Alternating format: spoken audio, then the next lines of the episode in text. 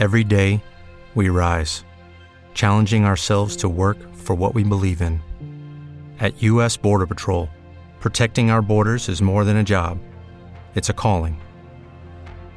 Agents answer the call, working together to keep our country and communities safe.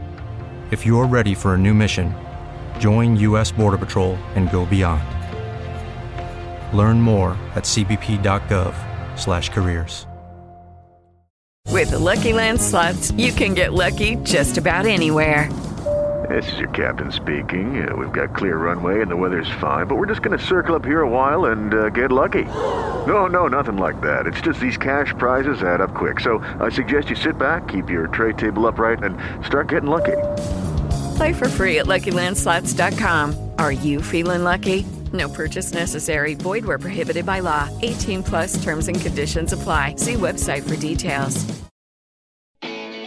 Buenas noches a todas y a todos, quienes nos escuchan en cualquier lugar de nuestro país y más allá de las fronteras en cualquier lugar del mundo. Somos sus amigos Fernanda Tapia y Sergio Bonilla. En esta su señal y sonido que nos hermana. Esta es la hora nacional que llega a ustedes, a todos los rincones, porque allí donde nos escucha está México.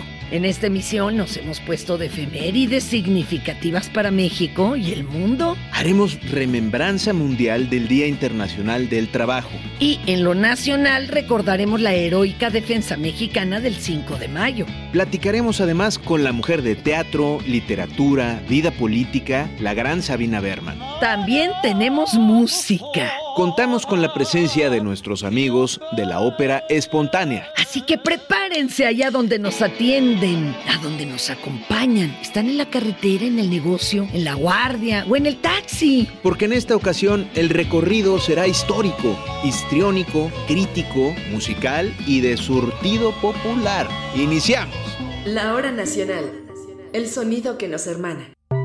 Amigos, amigas, vamos a aprovechar unos minutitos para hablar de algunos fenómenos mundiales como la pandemia y otros como los movimientos militares de la guerra en Ucrania con Rusia que pues afectan la producción alimentaria, ¿o no, Sergio? Así es, mi Fer. Porque resulta ser que estos hechos multifactoriales, es decir, que dependen de muchas causas, han desatado una escasez de insumos básicos o de productos que se emplean en la producción y que afectan globalmente a las cadenas de productos, combustibles, insumos y servicios que nos pegan a todos los países. Claro, fíjense amigos, a pesar de eso, las mexicanas y mexicanos podemos plantear iniciativas contra la inflación. Y de eso queremos platicar, de poder plantear precios justos y parejos para productos de la canasta básica, que obviamente pueden afectar a la economía familiar. Sí, y esto representa un reto para todas y todos, para la industria y para el comercio también.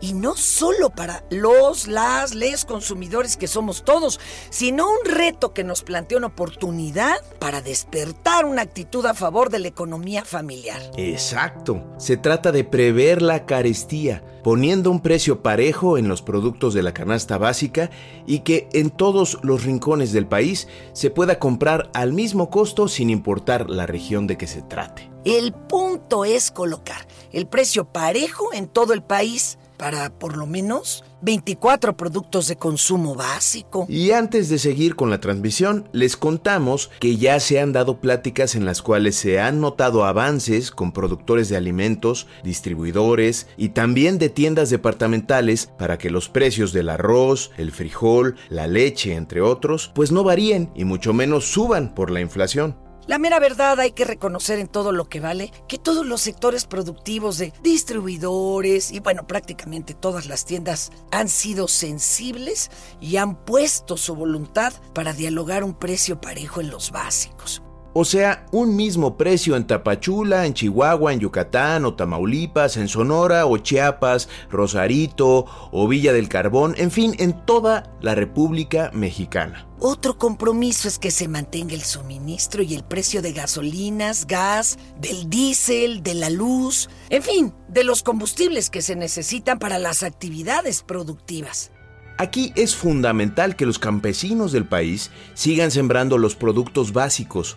Ya se demostró que ir más allá del autoconsumo en las comunidades echa a andar la producción agropecuaria para comercializar. Pero de seguro se pregunta usted, bueno, ¿y cómo nos va a beneficiar a nosotros la producción del campo en insumos como el maíz o el frijol y en alimentos básicos? Y para finalizar, antes que nos apure el productor, les quisimos comentar todo esto porque estamos a punto de iniciar un esfuerzo conjunto como país para lograr la estabilidad económica, familiar y social. Por eso les invitamos a estar atentos a la información que vaya surgiendo durante la próxima semana. Y ahora sí, continuamos.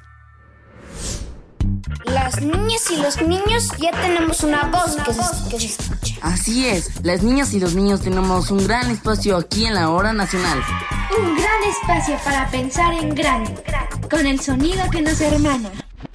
Y ahora, mi Fer, vamos a escuchar una entrevista que les hicieron a ti y a Orlando, nuestros conductores invitados infantiles.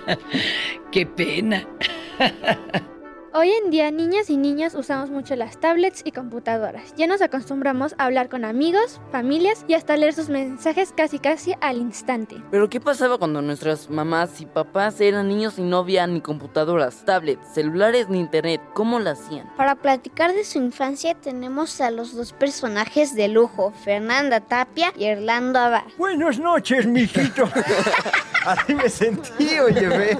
Pero sí es cierto, los tiempos Pero- han cambiado. Qué sorpresa, qué sorpresa tenemos hoy en la hora nacional. Gracias a todos nuestros amigos que hoy están aquí. Emiliano, Constanza, Ricky, Pedro y mi querido Orlando, que nos está ayudando. El buen Sergio ha de estar muerto de la risa porque es el libro de las preguntas. Y lo que le falta, espérense, no le cambien porque aquí se va a poner bueno.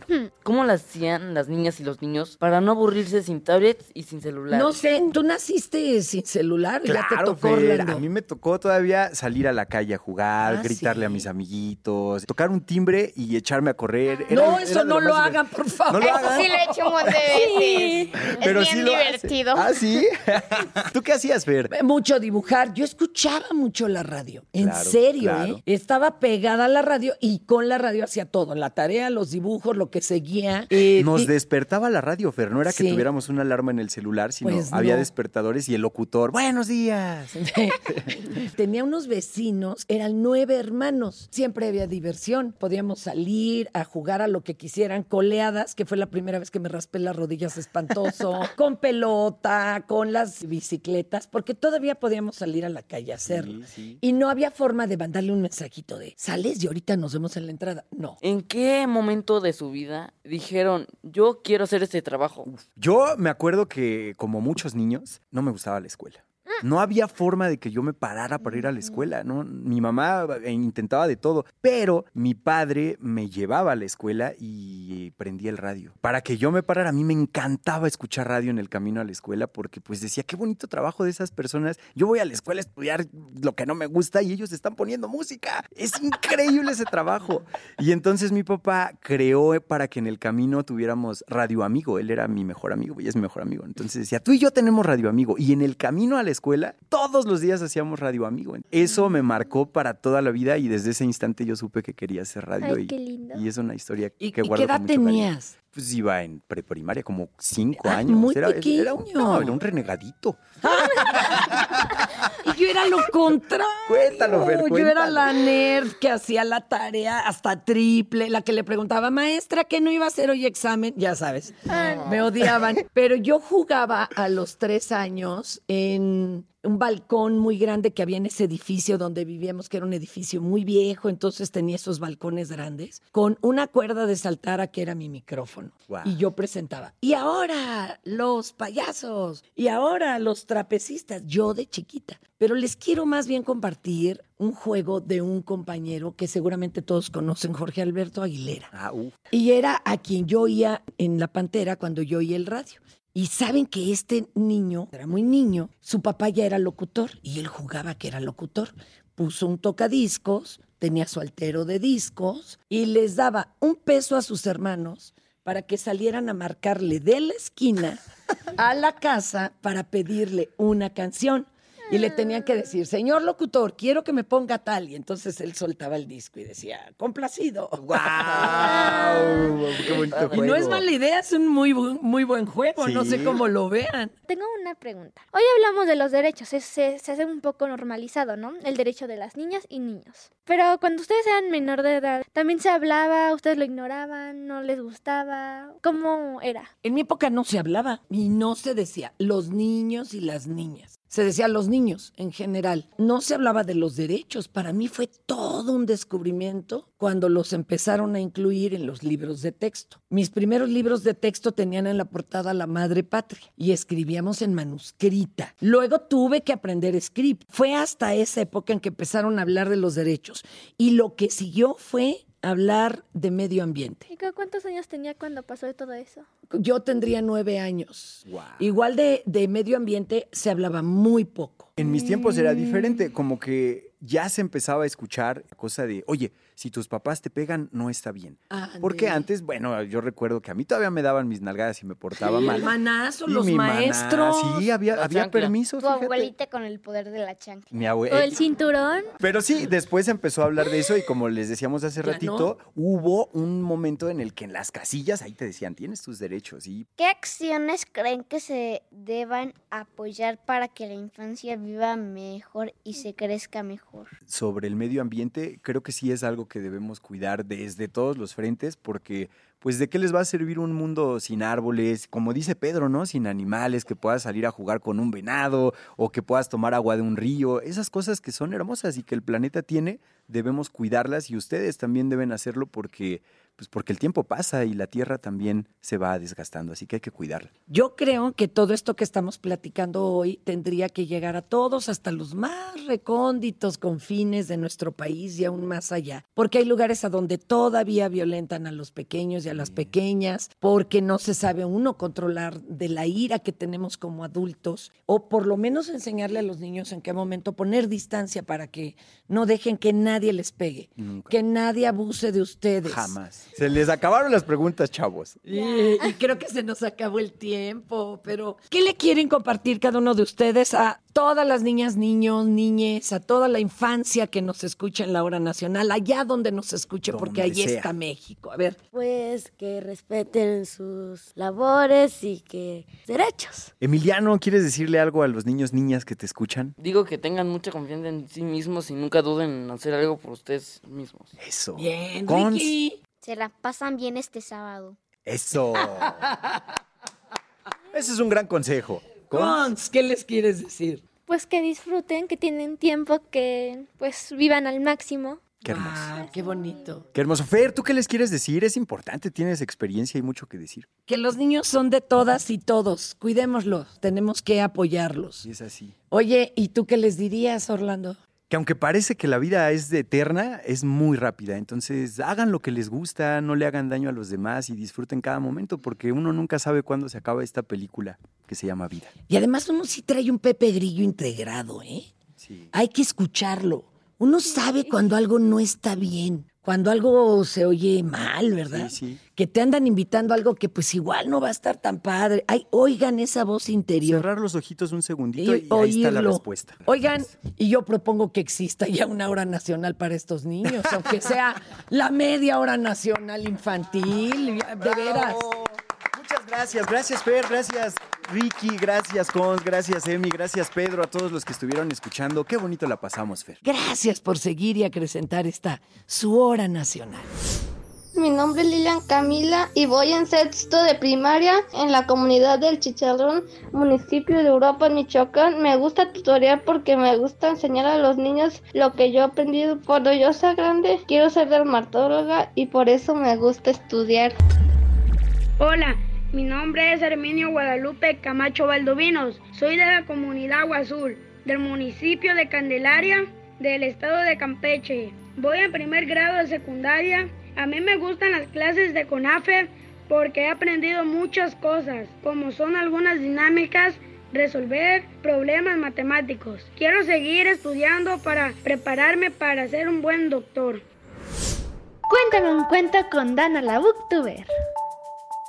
Pues un gusto acompañarlas y acompañarlos hoy. Es para mí un placer estar en este espacio. Y qué mejor que para hablar de libros para niñas, niños y jóvenes. Sin embargo, no creo que se limite a eso. Creo que la literatura infantil y juvenil es para todas y para todos. Algo que tiene la literatura infantil y juvenil es que a las niñas y niños les puede decir una cosa y les puede hablar de una manera y a las adultas y los adultos puede decirles otra completamente diferente. ¿Alguna vez releíste un libro que de pequeña te dijo algo diferente a lo que después comprendiste? Claro, por ejemplo, uno de esos que es La historia interminable, Ah. pues descubre de nuevo esas historias. También Pipa Medias Largas de Astrid Oh. Lindgren es otro de esos libros que, que volví a leer un poquito más grande y además me volví a reír a carcajadas. Hoy traigo varias recomendaciones y quiero decirles también que todos tenemos una niña y un niño interior que alimentar con su dosis de imaginación y de creatividad. El primer libro del que les quiero hablar es Lunática de Marta Riva Palacio. ¿Y a quién no nos han dicho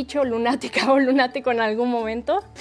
pues este libro habla, es un libro álbum, está ilustrado por Mercé López, que es una ilustradora española de mis favoritas. Cuando ustedes vean esas ilustraciones, desde la portada se van a enamorar del libro. Ah, qué padre. Y habla de una niña que igual pudiéramos decir salvaje. Le encanta treparse a los árboles, aullarle a la luna y tiene un poco de lunática dentro de ella. Es un libro fascinante, es un libro que está escrito en verso y pues la poesía es jugar, Guau, ¿no? muy bien. Además algo fabuloso que tiene la poesía es que no es difícil de comprender y menos para las niñas y niños. ¿Qué otro, Dana?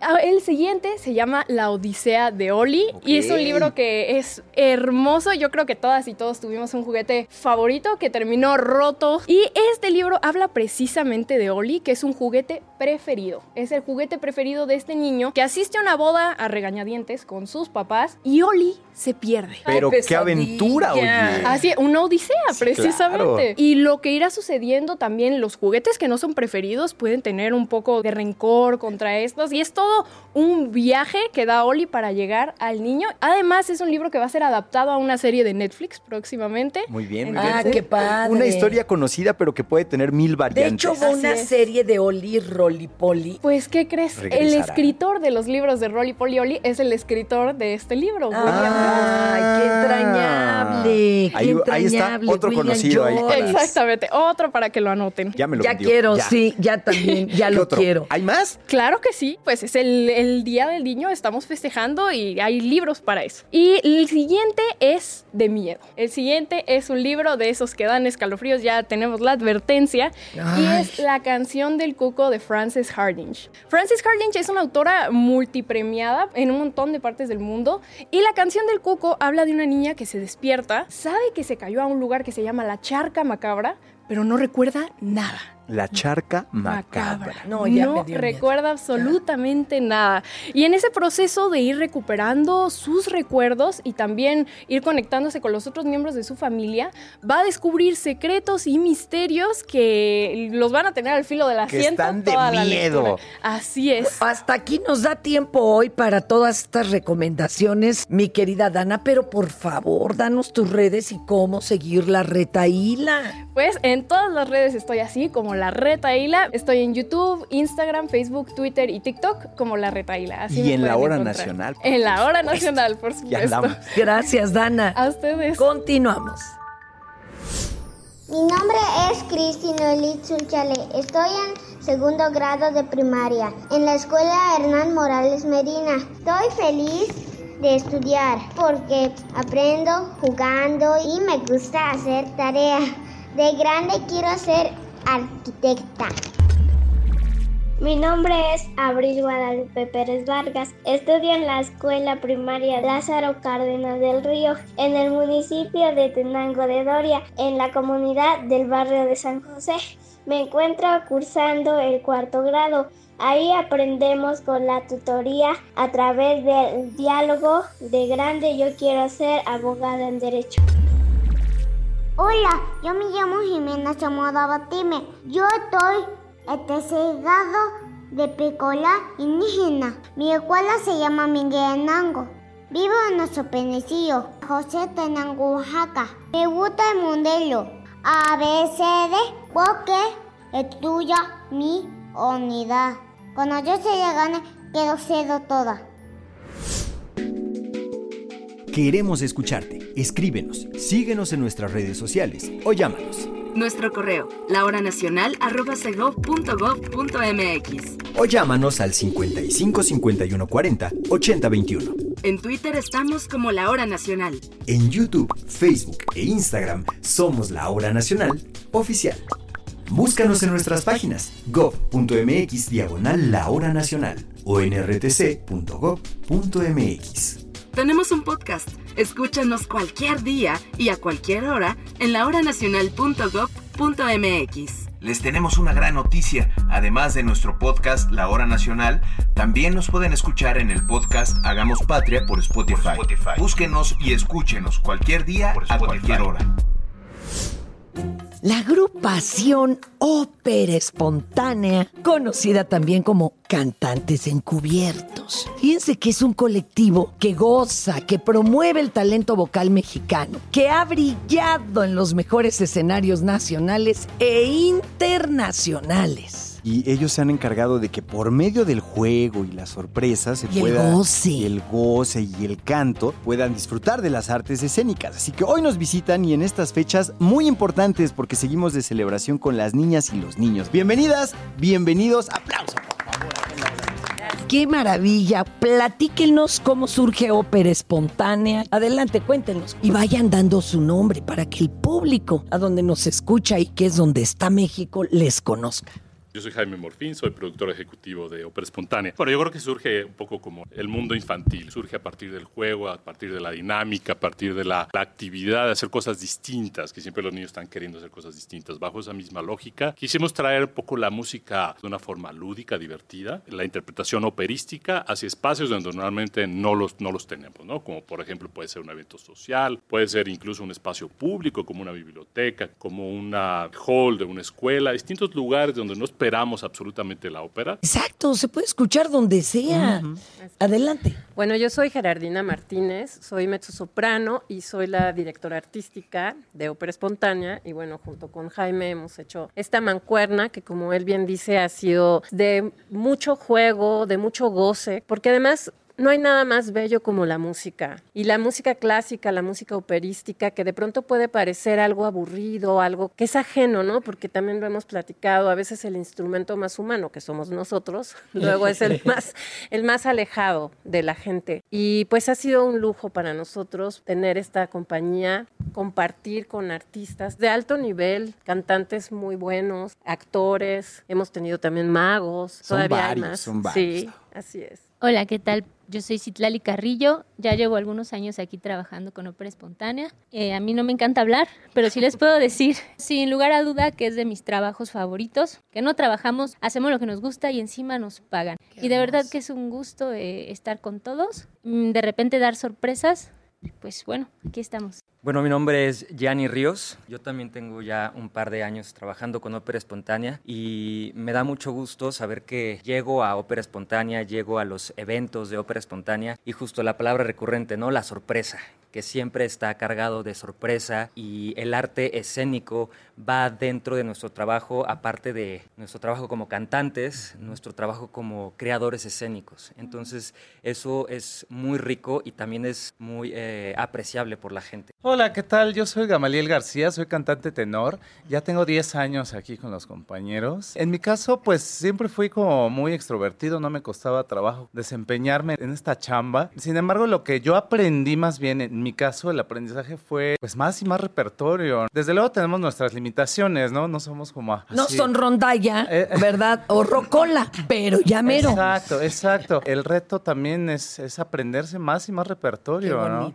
¿A qué jugaban de chiquillo? ¿Ya cantaban o no les decían, no grites porque te vas a lastimar las cuerdas? A ver, cuéntenos de eso. Pues a mí me encantaba jugar. Yo vengo de una familia donde siempre se escuchó la música clásica, Beethoven, Verdi, pero la verdad yo nunca imaginé que podía ser cantante. Sí sabía que lo mío era la música, yo entré a la música por el piano, pero finalmente el canto es algo que me encontró a mí. Por acá el maestro dijo, le quitamos también ese sello de que es aburrido y lo llevamos a los niños. De chiquillos ustedes, usted sí, y la verdad que me sorprende mucho, porque yo nunca escuché Beethoven de niño, pero es algo que se va permeando entre las familias y que si ustedes lo hacen con los chiquillos, pues imagínense, a lo mejor en 20 años vamos a tener más y más estrellas de óperas improvisadas. Totalmente. A mí también un poco la música viene de la vida familiar, sin duda, ¿no? Soy un heredero de un gusto por la música clásica, sin duda, y otros géneros. Yo les diría que a partir de que dejé de ser niño, me metí mucho más a la interpretación musical. Yo no soy necesariamente cantante como tal, pero sí he sido cantante aficionado de alguna forma,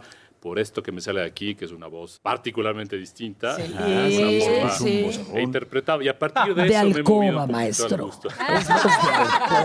Más sexy. Decía mi padre. A ver, pero yo, a mí me preocupa algo. Sí, muy divertido, muy divertido. Pero ya lo decía la maestra. Aparte de que es el instrumento más ajeno, perdónenme, es el más difícil. Y es más, más traicionero que gato. O sea, el gato cuando quiere está contigo, cuando no, no. La voz está o la voz se va. Y, ay, pero es que estuviste hablando todo el día de ayer, Dios santo. O sea, pareciera que tienen que vivir para cuidar a esa voz amante, ingrata. Si no, mañana no hay canto. Es tremendo. A ver, usted, cuéntenos de su voz. ¿Cómo se lleva con ella? ¿Es amor-odio? Lo que pasa es que tienes que mm, a veces salirte un poco de la técnica para saber incluso qué afecciones tienes. En mi caso, por ejemplo, hace años así yo se- sentía que cantaba mal o la técnica estaba mal, pero no. En realidad yo tenía una rinitis muy fuerte y eso, bueno, eso afecta de cierta manera. Y hay gente que tiene un reflujo muy fuerte, por ejemplo, ese ácido gástrico Te te, quema. quema. y crees que estás cantando mal, pero dices, no, es que siento que estoy respirando bien, siento que estoy ampliando bien, pero... Y la técnica es mañosa, amigos, amigas, porque gracias a la técnica, tengan lo que tengan, van a cantar. Pero como dice usted, hay que hacerla a un ladito y ver de qué estás malo. porque qué terror. Piensas que estás mal y no estás Y tan no. mal en realidad, estás afectado. ¿La compañera de veras no le gusta hablar o es porque... Se está reservando para el canto para que no se le Exacto, vaya la voz. es eso, o le da temor perder la voz. No, no, no, para nada. Más bien se me va la onda. Es que es que es soprano, es soprano. Sí, las sopranos vuelan. Y ya que contamos con la presencia de la ópera espontánea, ay, ¿con qué nos van a deleitar, compañeros? Bueno, vamos a empezar con un canon, el Cucú. Es una pieza austriaca. Esperemos que les guste. Totalmente infantil. Despierten dormilones que el cucú ya cantó. Despierten dormilones que el cucú ya cantó. Despierten, despierten que el cucú ya cantó. Despierten, despierten que el cucú ya cantó. Despierten, despierten que el cucú ya cantó. Cucú, cucú, cucú. Cucú, atrás de las montañas el sol apareció. Atrás de las montañas el sol apareció. Despierten, despierten que el cucú ya cantó. Despierten, despierten que el cucú ya cantó. Despierten, despierten que el cucú ya cantó. Cucú, cucú, cucú, cucú, cucú, cucú, cucú. Sí. En su cuenta de Twitter se puede leer escritora humana, primate, viva.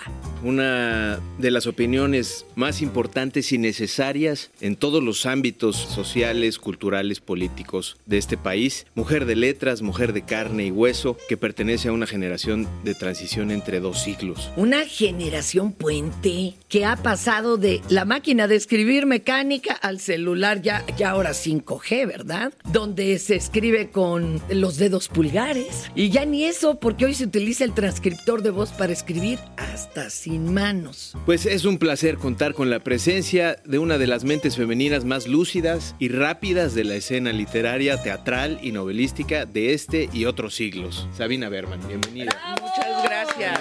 Muchas gracias. Encantada de estar con ustedes. Gracias por esta introducción. Perdona que te hayamos hecho toda esta introducción tan rimbombante. Yo sé que a usted no le gusta ese tipo de cosas. Más bien crees en la humanidad crítica, en la humanidad directa. Pero a ver, ¿de dónde surge tu inquietud cultural, literaria? ¿Esto fue familiar? ¿Cómo surgió? Yo creo que porque de niña tenía mucha dificultad con el lenguaje. Me tardé mucho en aprender a hablar y siempre me ha parecido hablar muy artificial. Entonces yo noto que la mayoría de los seres humanos parlantes se montan en el lenguaje y ya no se bajan nunca. En las noches el lenguaje se les vuelve sueños, pero siempre están allí. Yo me tengo que reinstalar en el lenguaje cada mañana y entonces yo llamo al nivel del lenguaje y situaciones afines lo cultural. Siempre me ha parecido muy artificial. Entonces siempre estoy muy consciente que primero estoy viva, luego soy primate, no se me olvida que soy un simio y luego hablo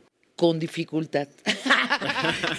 Pero lo, lo, hago con una hiperconciencia. Por eso soy escritora. Lo considero, bueno, la mayor tecnología que hemos inventado los seres humanos, desde luego. Y siempre me sorprende hasta dónde alcanza y también la capacidad del lenguaje de crear trampas. Eh. Ahorita estamos en una gran época de trampas, de lenguaje. Y en donde todos usamos las mismas palabras, pero para cada quien significan algo muy diferente. Y también desde las distintas plataformas toman distintos Ah, significados. No, Fíjense que subí un tuit muy sencillo que decía, con la noticia que de mi casa al aeropuerto Felipe Ángeles se hacen 28 minutos. Lo vi. Estaba yo encantada porque ahora resulta que me va a quedar más cerca que el Benito Juárez. Bueno, llevo cerca de 5 mil retweets y la mayoría insultándome, acusándome. ¿Y pero ¿y qué culpa tienes tú de que antes vivías tan lejos de la ciudad y ahora tan cerca de Soy la una arrastrada, soy una chayotera, es mentira, en fin, etcétera. En todo el tiempo que llevas escribiendo y contestando misivas y demás, porque siempre se ha puesto en contacto el público con la que escriben, nada más que en diferentes modalidades. ¿Te había tocado ese debate violentísimo internacional que se da en las redes como es ahora? No, jamás, y yo creo que a nadie. Ahora creo que estamos ensayando una manera democrática de comunicar. Todos pueden opinar. Yo todavía me acuerdo, y seguro tú te acuerdas, Fernanda, cuando nos poníamos ante un micrófono y estábamos felices suponiendo que les gustaba a todos lo que decíamos. Y además, creo que el público, eso que llamamos público, estaba interrumpida su juicio. Daban por hecho que les gustaba también. Ahorita es que sienten derecho de opinar, todos corregir. sí. El afán de corregir y rechazar es lo más sencillo del lenguaje. Entonces creo que nos estamos ensayando en esta comunicación multitudinaria a través del rechazo. Yo creo que va a haber otra etapa donde empezamos a cooperar, a aumentarnos unos a otros.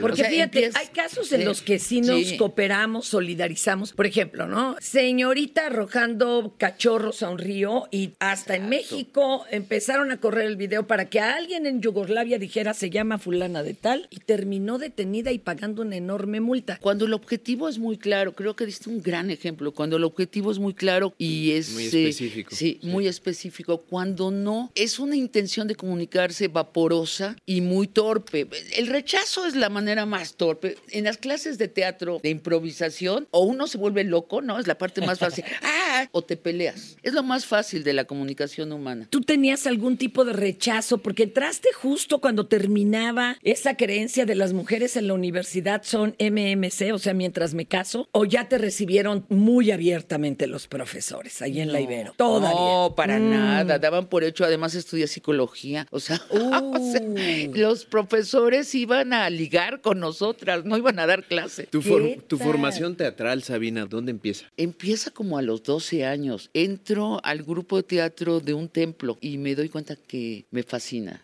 esa comunicación. Después ya en la universidad, en la Ibero, los Tavira, que son eh, muy familiares de los jesuitas, muy importantes en la organización de la Ibero, organizan un concurso de teatro. Y yo leo las bases y las cumplo. Decía, tiene que ser más de 10 minutos, pues mi espectáculo duraba 10 minutos y 5 segundos.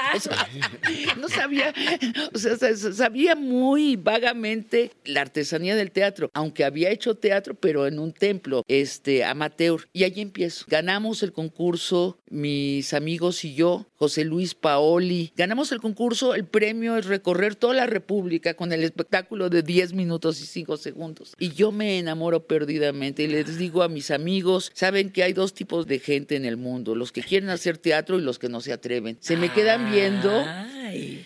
Y todos me dicen, estás mal, nosotros queremos ser científicos. Entonces Pero del quedo- teatro, dices. Pero yo me quedo haciendo teatro. Oye, pero le has entrado a todo. A ver, poesía, dramaturgia, guionismos, guionismo cinematográfico, articulista, obras, entre Villa y una mujer desnuda, que fue así, el campanazo, extras, feliz nuevo siglo, doctor Freud, de todo. Yo sé que es difícil elegir. ¿Dónde sientes que fluyes más? De En todo. el lenguaje, es que para mí es Todo como es como un pintor, se va del óleo a la acuarela, a la escultura. Sí, yo yo hago cuento historias con Eso. lenguaje, eso es lo que hago. Qué bonito. ¿Alguna vez te has sentido en ese en blanco que se quedan en el vacío creativo, en que ahí te atoras y, y no hay forma de salir? ¿O la verdad nunca te ha pasado? No, siempre sobran las historias. Sí, si están, a veces más bien me pregunto para qué ando inventando historias, si alrededor están sucediendo más increíbles y que todo es detenerse, silenciarse, no opinar y observar. Ahí están las grandes historias. Igual que en el periodismo. Qué bonito. Continuamos aquí en la hora nacional, en el sonido que nos hermana. Judy was boring. Hello. Then Judy discovered ChumbaCasino.com. It's my little escape. Now Judy's the life of the party. Oh, baby, Mama's bringing home the bacon. Whoa, take it easy, Judy. The Chumba life is for everybody. So go to ChumbaCasino.com and play over 100 casino style games. Join today and play for free for your chance to redeem some serious prizes. ChumbaCasino.com. No purchase necessary. Void where prohibited by law. 18 plus terms and conditions apply. See website for details. En Sherwin Williams somos tu compa, tu pana, tu socio, pero sobre todo somos tu aliado, con más de 6.000 representantes para atenderte en tu idioma y beneficios para contratistas que encontrarás en aliadopro.com. En Sherwin Williams somos el aliado del PRO.